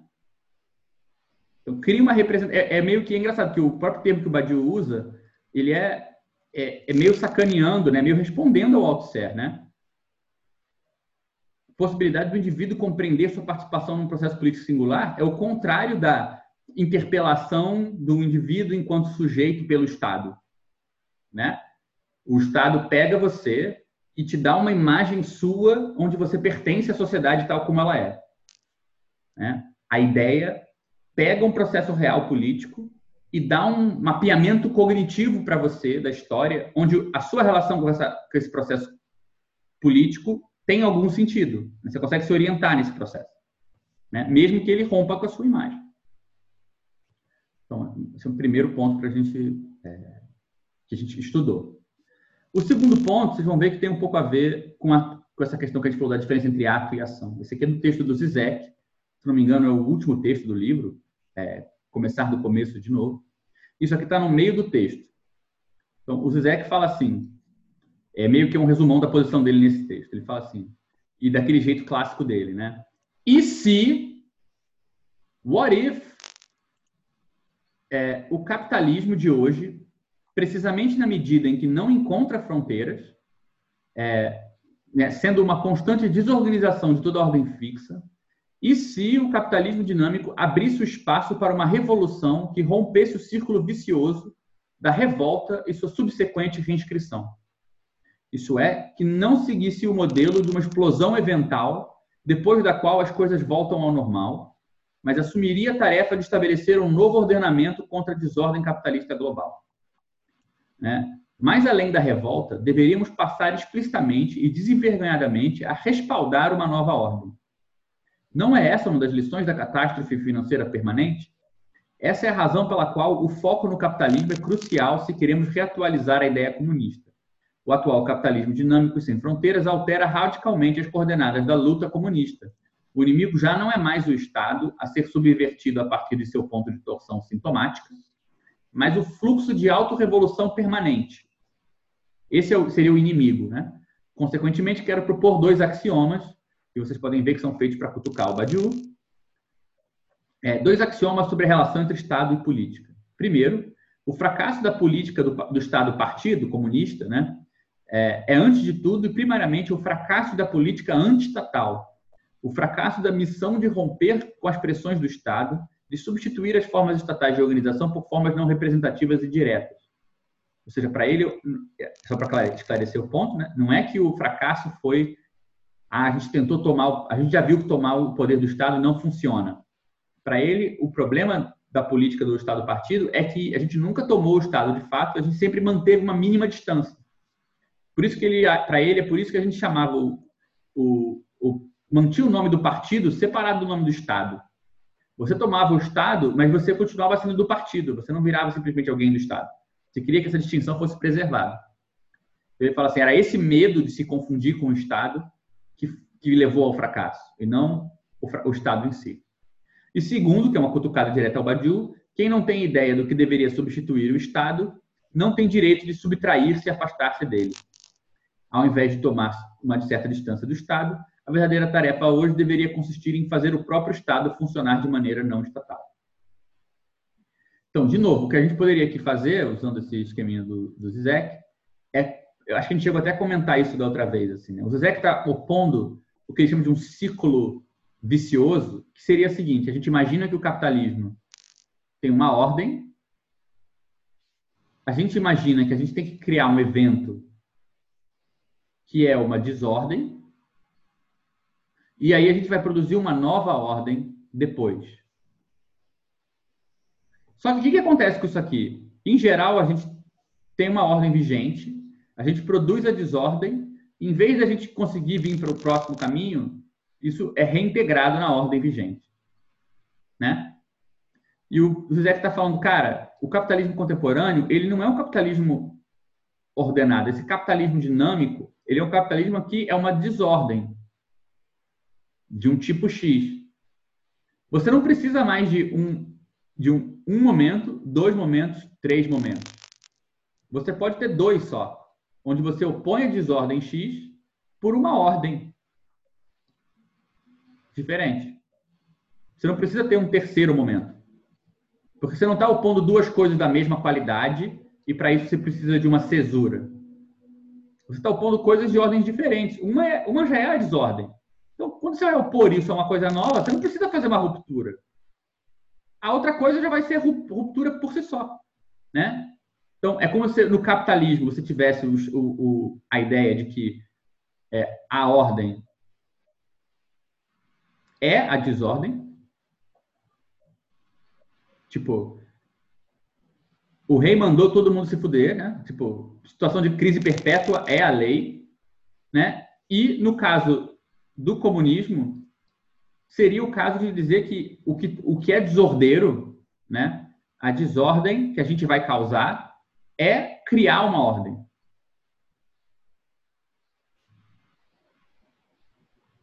Então ele fala assim, cara, se essa é a nova posição, né, onde aqui você tem é, a lei é transgredir, é, o que é realmente contrário a esse enunciado é a ideia da letra da lei, pé da letra da lei, né? Não é nem a letra.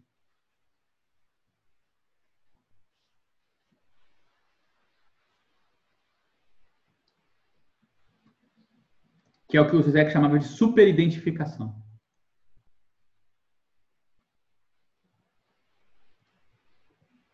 Então, qual é a ideia? Você não rompe com a lei transgredindo ela. Você rompe com a lei seguindo ela mais do que a lei manda você seguir. Então, no caso do Estado, isso fica mais claro, né? Se aqui você sempre a lei é transgredir, se a lei aqui é manter sempre uma distância do Estado, né? Tem sempre um hífen qualquer, capital, Estado e nação. Aqui seria o caso de identificar o partido e o Estado, mais do que ele já foi identificado no passado, que é o que ele chama de um Estado não estatal.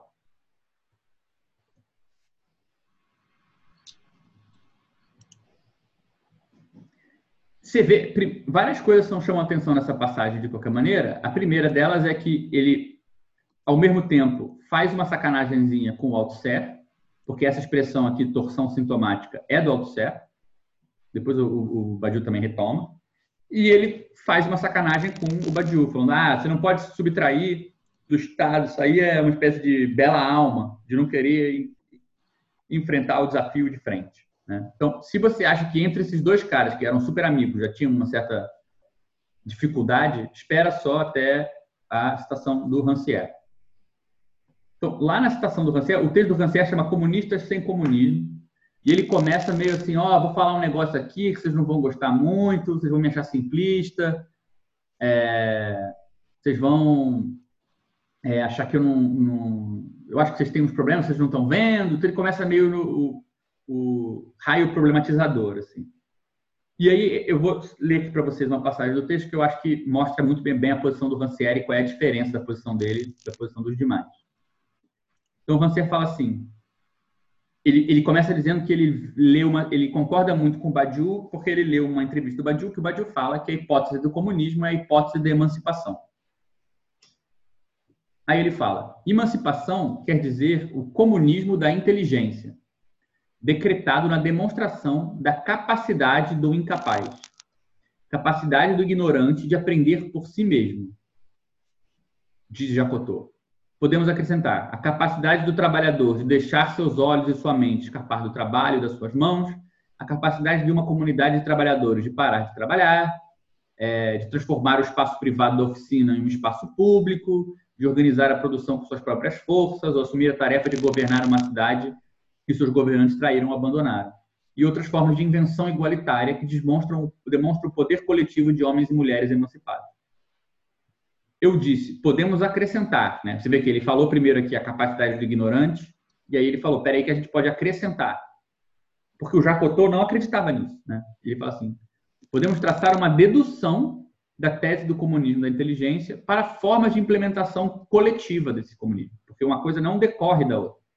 Né? Ele tem que acrescentar uma outra. Então, a gente pode passar dessa tese do Jacotô, do mestre ignorante, para falar sobre o que seria uma comunidade baseada nisso. E aí ele fala: isso é onde a dificuldade aparece. Em que medida a afirmação comunista da inteligência de qualquer um coincide com a organização comunista de uma sociedade? A questão é: como a coletivização da capacidade do qualquer um coincide com a organização global de uma sociedade? Como pode o princípio anárquico da emancipação tornar-se o princípio de uma distribuição social de tarefas, posições e poderes? Comunidades comunistas, como a comunidade icária liderada por KB nos Estados Unidos, falharam.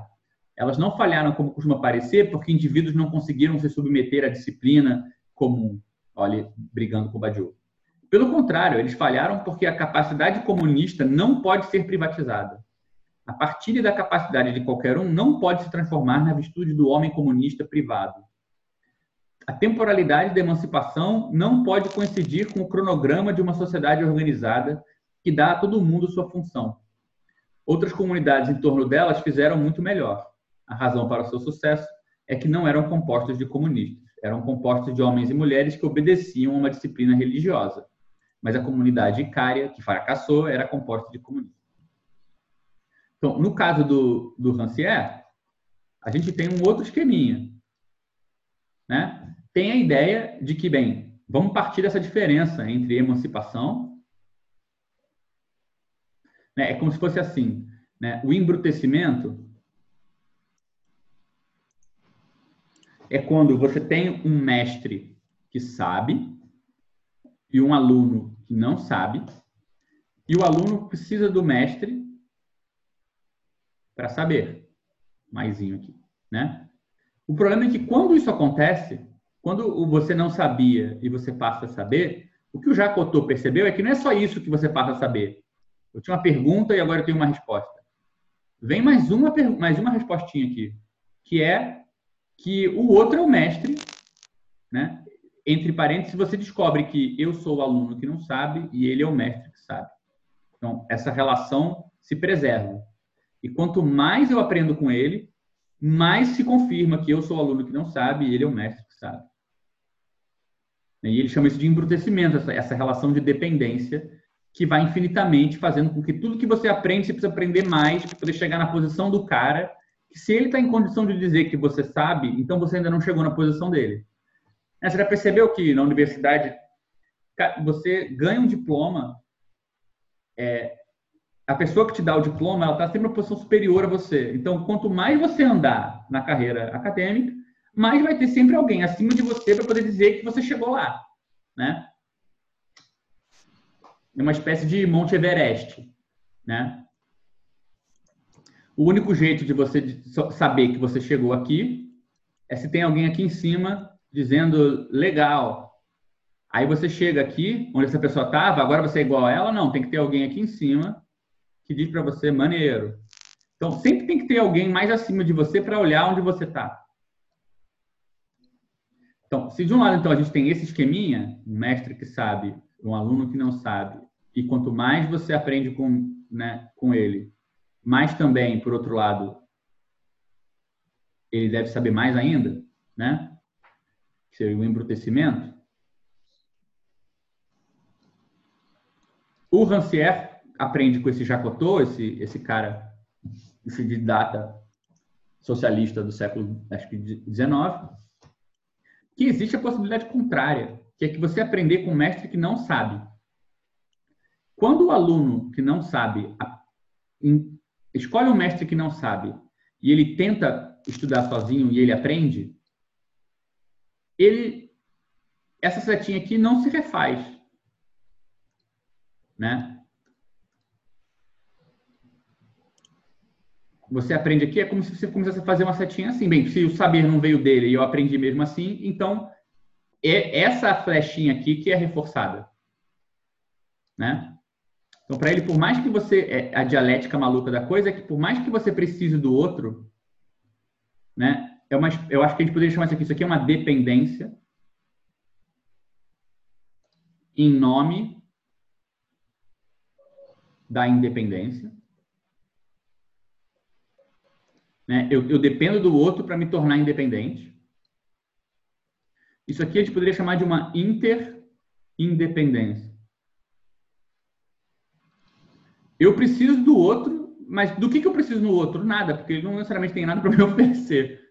Mas quanto mais eu me relaciono com o outro, mais é como se eu, não tivesse, eu estivesse fazendo sozinho, né? Então, é uma espécie de sociabilidade associal, é uma coisa meio estranha. Só que o que, que o, que que o Rancière... Rapidinho, antes de ah, tu... É, como é que isso acontece na prática? segundo o Rancière? Como é que um aluno escolhe um mestre que não sabe? Como é que ele decide isso? E isso acontece de fato? Ah, bem, ele, o exemplo principal que ele dá no livro, eu tenho vários livros do Jacotô aqui, inclusive, eu posso emprestar para vocês, que são os, os, métodos dele, tem vários exemplos e tal. Mas, por exemplo, é, o exemplo que o Jacotô cita é o exemplo de uma pessoa analfabeta ensinando outra a ler. Tipo, eu não sei ler, Uhum. Mas ele mostra que é possível uma pessoa que não sabe ler ensinar uma outra pessoa a ler. E dizem que esse foi o exemplo que tipo, assim, abriu o olho do Jacotô, que era uma coisa alucinada. Como assim né, um mestre que é analfabeto pode permitir que alguém que também não sabia ler aprenda a ler? É, é Cara, eu vou te dar. vou- olha, eu vivi um exemplo concretíssimo desse várias vezes. Educação física, ensinar a nadar. Muito professor ensina a nadar e não sabe patavina de nadar dos quatro métodos da porra lá e ensina. Ganha vida alguns assim, não ganha às vezes totalmente, mas ganha vida assim. Sim. Consegue, obviamente, se uma criança começa a se afogar, o cara consegue entrar, sair. Mas se você pedir para o cara fazer o golfinho, o cara não sabe fazer. Isso é ser muito recorrente na educação física. Uhum. Inclusive explica, por exemplo, como é que um treinador é, pensa, por exemplo, Gustavo Kirten e, e aquele maluco lá, um, Larry Passos. Ninguém lembra do Larry Passos, né? Como é que pode um cara que ah, conhece as técnicas, mas não tem um décimo do talento do Gustavo Kirten, mas formar o Gustavo Kirten? né? Exato. Eu acho que é um bom jeito de falar isso é o seguinte: imagina o seguinte, nesse método aqui, é como se. Imagina que aqui tem uma barrinha de conhecimento. Você concorda que o máximo que esse aluno pode chegar é a barrinha desse professor aqui, a princípio, né? É como se cada um desses maisinhos passasse para cá. Só que o que, que se revela, revela na prática é que os maisinhos que um aluno é capaz de colocar aqui são desproporcionais dos maisinhos do professor. Isso, o exemplo do Carlos acabou de dar é exatamente isso. Esse professor sabe nível 3 de natação. Mas ele pode formar um aluno que sabe nível 10. Esse é o caso tradicional. O que o Jacotô estava falando é que o professor pode estar no nível 0 e ele pode formar um aluno no nível 10. Ah, mas É. você. é, mas você tinha falado me- que o aluno ele escolhia esse mestre daí. E aí, eu acho que nessa, nesses exemplos que vocês deram, foi meio que, sei lá, uma, uma contingência o mestre ter aparecido como um ignorante. Não foi exatamente uma escolha do aluno por um mestre ignorante. Não, então, peraí, eu não cheguei, eu não cheguei a dar o exemplo. É, o, o Jacotô foi esse o caso. Ele foi chamado para dar aula num lugar e tinha que dar aula de literatura em holandês. Ele não falava holandês ele ensinou um porque ele não falava a língua.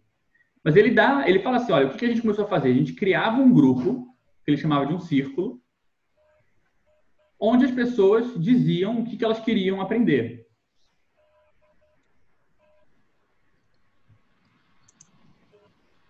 Cada um diz o que quer. Ninguém necessariamente sabe. Esse cara aqui quer aprender música, esse aqui quer aprender inglês, esse aqui quer aprender não sei o que lá. E aí eles tinham um método que o Jacotô inventou, que era, bem, eu quero aprender música e esse cara quer aprender inglês. Então, esse, o C e o B vão se ajudar. O, o C, que quer aprender música, vai verificar se o B está aprendendo o inglês que ele queria aprender. Então, o B vai usar o C como mediador para ver se ele está aprendendo o inglês que ele queria aprender. Então, assim, era, era escolhido. Né? E é engraçado, porque outro dia no, no Facebook o Germano fez essa pergunta. Eu vi que isso é estranho, porque do jeito que o Rancière fala, às vezes parece que o mestre ignorante ensina. Né? Mas como é que ele pode ensinar se ele não sabe? Eu O quê? tenho. Opa, desculpa. Eu Ah, tenho vai. dois exemplos que eu não sei se é exatamente o que o Rancière fala, eu já contou também. Mas o primeiro é que em reunião de pais, eu sou professor de ensino fundamental, né? Em reunião de pais, a gente vê de vez em quando um exemplo parecido, que é o pai, geralmente analfabeto ou a mãe, e eles botam os filhos para estudar aquilo que eles não sabem. Né? Então, eles usam uma espécie, uma espécie de, uma certa disciplina da pobreza mesmo, fazem com que eles, eles desenvolvam aquilo que eles estão estudando na escola. O outro exemplo que eu tive aí foi mais comigo mesmo, foi que eu, eu acabei indo para uma escola de surdos, mudo surdos, né? E eu não sabia porra nenhuma de Libras, né? Só sabia fazer o oi porque eu descobri quando eu fui visitar a escola. Então eu fui dar aula lá de matemática, certo? Que tem uma facilidade maior em matemática porque tem uma linguagem que é universal, né? E, mas eu fui, fui dar aula de matemática em Libras e acabou que eu aprendi a Libras dando aula de matemática com os alunos ao mesmo tempo que eu tentava ensinar matemática, né? Então foi uma, uma, uma puta experiência, uma experiência muito, muito louca, que eu acho que é muito marcado por essa relação aí. Porque o que eu acho que, assim, só para esclarecer, por que isso aqui parece um, uma coisa meio maluca, mas isso aqui acontece o tempo todo. Isso aqui é só o reconhecimento de que há uma diferença. Professor ou mestre não é o contrário de aluno. Do mesmo jeito que a gente falou que um mestre pode, um aluno pode adquirir mais conhecimento do que o mestre tem para dar, né? É, a posição de quem está aprendendo não é o contrário da posição de quem está ensinando. Esse era o, o, ponto central do, do Jacotô. É, o ponto dele era que você precisa de alguém para verificar o que você disse que você ia fazer. Então, se você pegou um livro de inglês é, que tem as perguntas e lá atrás tem as respostas, você não precisa que essa pessoa saiba a resposta. Você precisa de uma pessoa que verifique que você fez o que você falou que ia fazer. Né? Então, para ele, assim, a grande, a grande questão é a relação entre conexão, entre partes e verificação. Então, para ele, o aluno é aquela pessoa que conecta. Digamos, deixa eu simplificar isso aqui. Né? Para ele, o, o aluno, tem, o, o, método dele era: o aluno deve é, conectar tudo com tudo. Né? E a posição do mestre é a de verificar de acordo com as regras do aluno.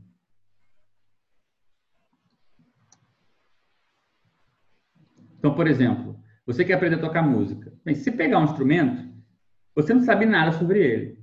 Então, o que, o, o que você pode fazer para o mestre é dizer, por exemplo, que você quer aprender a tocar uma música agradável. Então, agora o mestre tem a diferença entre agradável e desagradável.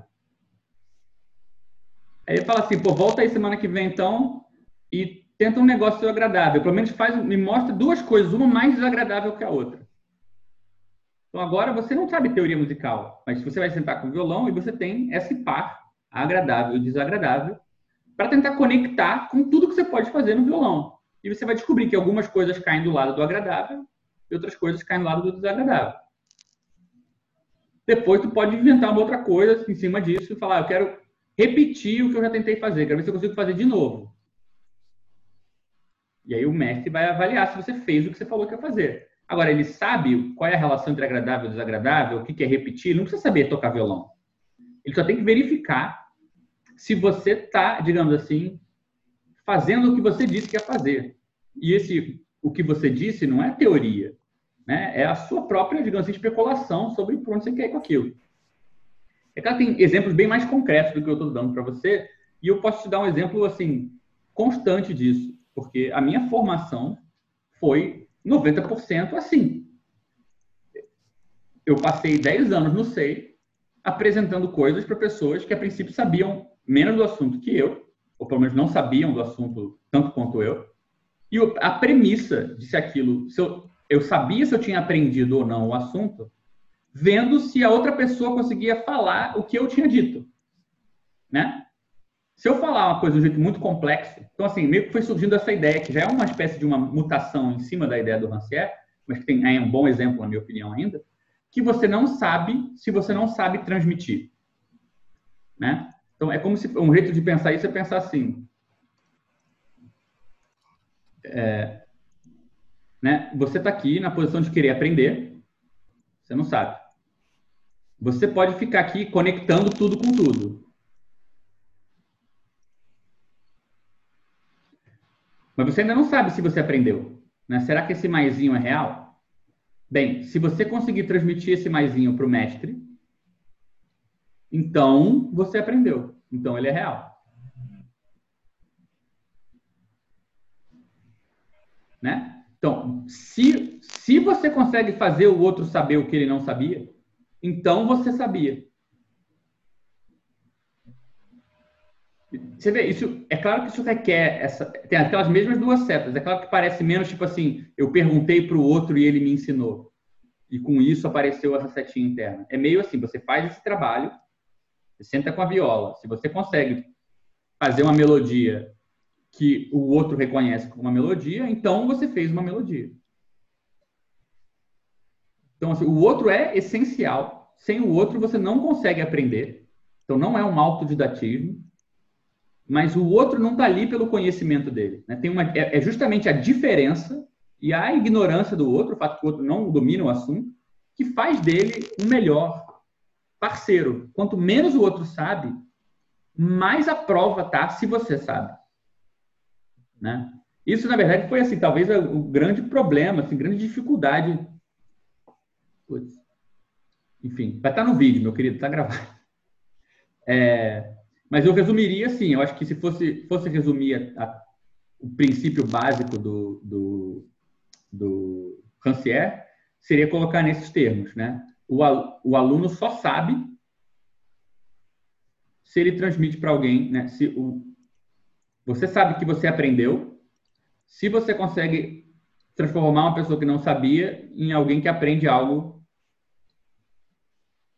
e aí você confirma que você também sabe. Né? Alguém que só sabe apresentar para quem já conhecia ou para quem sabe mais que ele, não testa realmente se você sabe. Só testa que você sabe ser um aluno de alguém, né? Você não testa se o conhecimento realmente foi produzido. Então, essa espécie de conexão entre ignorância né, e o desconhecimento como a, a melhor, o mestre que desconhece é a melhor pessoa para te ajudar a descobrir se você aprendeu alguma coisa. Né? Só que o Rancière coloca toda essa lógica, né, que ele fala que tem um tempo próprio, uma temporalidade própria, né? Esse, essa capacidade do ignorante aprender por si mesmo, usando a ignorância do outro, né, como um espelho para te, testar se as conexões que você faz existem ou não, ela tem um tempo próprio e ela se passa de indivíduo para indivíduo. Né? É, ele fala que a dificuldade aparece na coletivização disso. Né? Então, de certa maneira, a gente poderia fazer uma, assim, para completar, né, é como se houvesse uma espécie de diferença aqui. Né? O Rancière, ele opõe um pouco esse comunismo da inteligência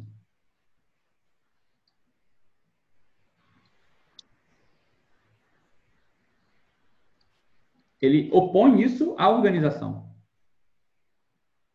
Ele fala, olha, nunca se conseguiu criar uma organização que preserve esse privilégio da ignorância, da falta de função, de você não ter nenhum propósito específico, né?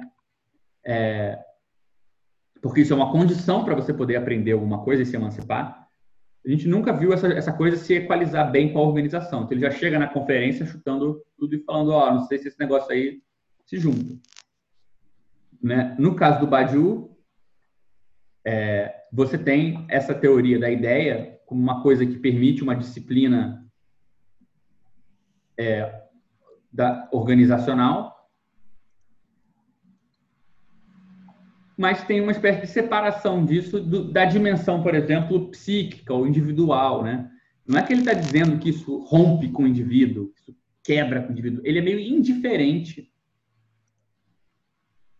à ideologia. Né? Ele fala, cara, isso não é o meu problema. Não tenho que lutar contra a ideologia dominante. O, a luta da, da, da, política é entre a, o saber político, a ideologia da própria política, digamos assim, nessa espécie de de impossibilidade de romper com a sua imagem e a disciplina que leva você a produzir algo, algo novo. Mas a ideia da ideologia dominante, do, da subjetividade, da libido, do gozo, tudo para ele é meio secundário. Né? Eu não colocaria que vai indiferente da ideologia, mas indiferente das fantasias. A política acontece em outro lugar, por e simples. Né? Então, também coloca ele meio separado do Zizek. Né? Eu a gente poderia dizer, talvez, que, de certa maneira, também aqui, outra coisa importante para o Badiou, talvez mais importante que isso também, né? É a ideia de que, em algum sentido, tem um certo sentido de autonomia na política que ele propõe. Né? Como, se, como se a ideia fosse o oposto do Estado, talvez. Eu acho que tem leituras mais sofisticadas da, da política badiouiana, do que do, até mais do que a do próprio Badiou, mas, de certa maneira, existe essa oposição. Né? Então, vamos, deixa eu fazer isso aqui bonitinho. Né? Então, Rancière ele vai dizer comunismo, é, só que sem organização. O Badiou vai dizer comunismo, mas sem Estado. Né? E o Zizek, que é um comunismo, mas ao mesmo tempo ele não quer exatamente. É um comunismo sem, digamos assim. É quase sem o militante, né? Porque é, ele faz uma crítica da ideologia, da transgressão, etc. e tal, mas a gente fica meio sem saber o que, que é isso no chão da política, né? No caso do Rancière, tem um método. Né? O método do Jacotot existe, é uma espécie de método afirmativo. No caso do Badiou também tem uma disciplina, não sei o quê. No caso do Zé, que a gente não tem exatamente assim, esse, sem a militância aqui, né? Ninguém sabe muito bem o que é um militante zezequiano. Acho que o militante badiouiano talvez seja mais fácil de entender, e o militante da didática rancieriana também. Mas cada um tem uma espécie de coisa que não cabe muito na teoria, né? É, eu acho que é um pouco simplista colocar nesses termos, porque dá para dá fazer, e a gente fez no SEI muita coisa em torno disso. Por exemplo, com o tempo a gente desenvolveu, existe, acho que a gente já conversou muito sobre o que seria é, o, o uso não estatal do Estado. Né? Ou, ou o que, que é uma posição nova em relação aos partidos, né? que não é simplesmente adesão ou não adesão. Né? Já se pensou também o que, que é a posição da militância, que leva em conta as ideias do Zizek, o que, que é uma militância que leva em conta a superidentificação e tal. Né? E também já se pensou o que, que é o problema da, do, do, comunismo da inteligência ligado à organização. Né? Então, essa, de qualquer maneira, essa é uma tensão interessante. Né? Você vê que eles não casam exatamente no que eles falam, ou se são peças de quebra-cabeça que não necessariamente a ideia de, de, de emancipação que tem aqui, que é meio essa emancipação sem função, né, contra a função, funcionalismo. É, você tem aqui essa ideia de disciplina ligada à ideia, né? Você tem aqui uma ideia de crítica da ideologia. Como o diabo juntar essas coisas todas foi meio um problema com o qual a gente estava ocupado, e vocês veem que é um problema muito grande, por mil razões, que 2013 veio e esse problema era tão grande, num certo sentido, que 2013 coube aqui dentro, assim, meio que a gente incluiu 2013 nessa problemática e não 2013 que trouxe para a gente um problema. Né? É como se a gente estivesse descendo ladeira abaixo, rodando, caindo, que quando a avalanche veio, a gente já estava já tava se estrumbelhando sozinho, não precisava dos elementos para sofrer. Então, enfim, eu acho que isso a gente pode, pode depois voltar nesse assunto todo, eu estou querendo fazer um, uma coisa mais resumida, mas eu acho que dá para a gente ter assim, uma, um mapa básico, né? de certos conceitos que estavam em jogo no projeto da gente, disciplina, emancipação, crítica à ideologia, que inclui a própria esquerda, né? E esse meio campo aqui que eu queria que vocês percebessem que não é nada simples o que, que ele significa, né? E que, de certa maneira, boa parte da história do SEI, é, até mesmo quando a gente foi se movendo para mais longe dos autores, né? E boa parte da história organizacional do SEI também, dos experimentos que a gente foi fazendo, né? Então, nossa relação com os autores,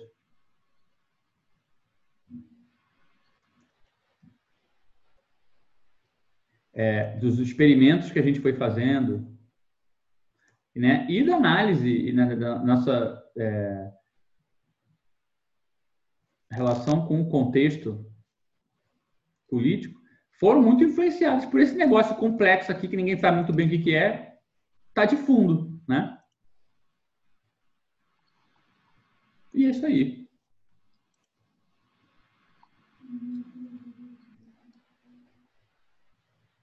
Tá bom também, né? Tá. Pô, achei maneiro, cara. Eu tô pensando até em comprar esse negócio aí de desenhar, que eu acho irado esses esquemas. eu quero fazer aqui. Aí eu tenho que pegar papel, eu fico, caraca, tô muito século XX mesmo. O negócio não, é pô, cara, que isso, o negócio é desenhar na cara das pessoas. Agora, não dá pra desenhar na cara das pessoas, não, né? Uma pena isso. não, mas achei irado, cara. É, é maneiro porque quando eu cheguei no SEI, é, tipo, já tinha mudado um pouco esse lance dos três autores, tinha o Agamben já, e aí eu, eu estar vendo agora esse balanço me traz uma contextualização um pouco maior Uhum. das coisas que estavam informando as ações do SEI antes de eu chegar, que eu só olhava como tipo uma pequena referência do que o coletivo já tinha feito até aquele momento, mas eu não sacava muito bem. Pô, isso tá bem, tá bem maneiro. Ah, legal, gente. Enfim, bora nessa então. Show. Muitos beijos, queridos. Valeu, gente. Beijo, beijo, tchau, tchau.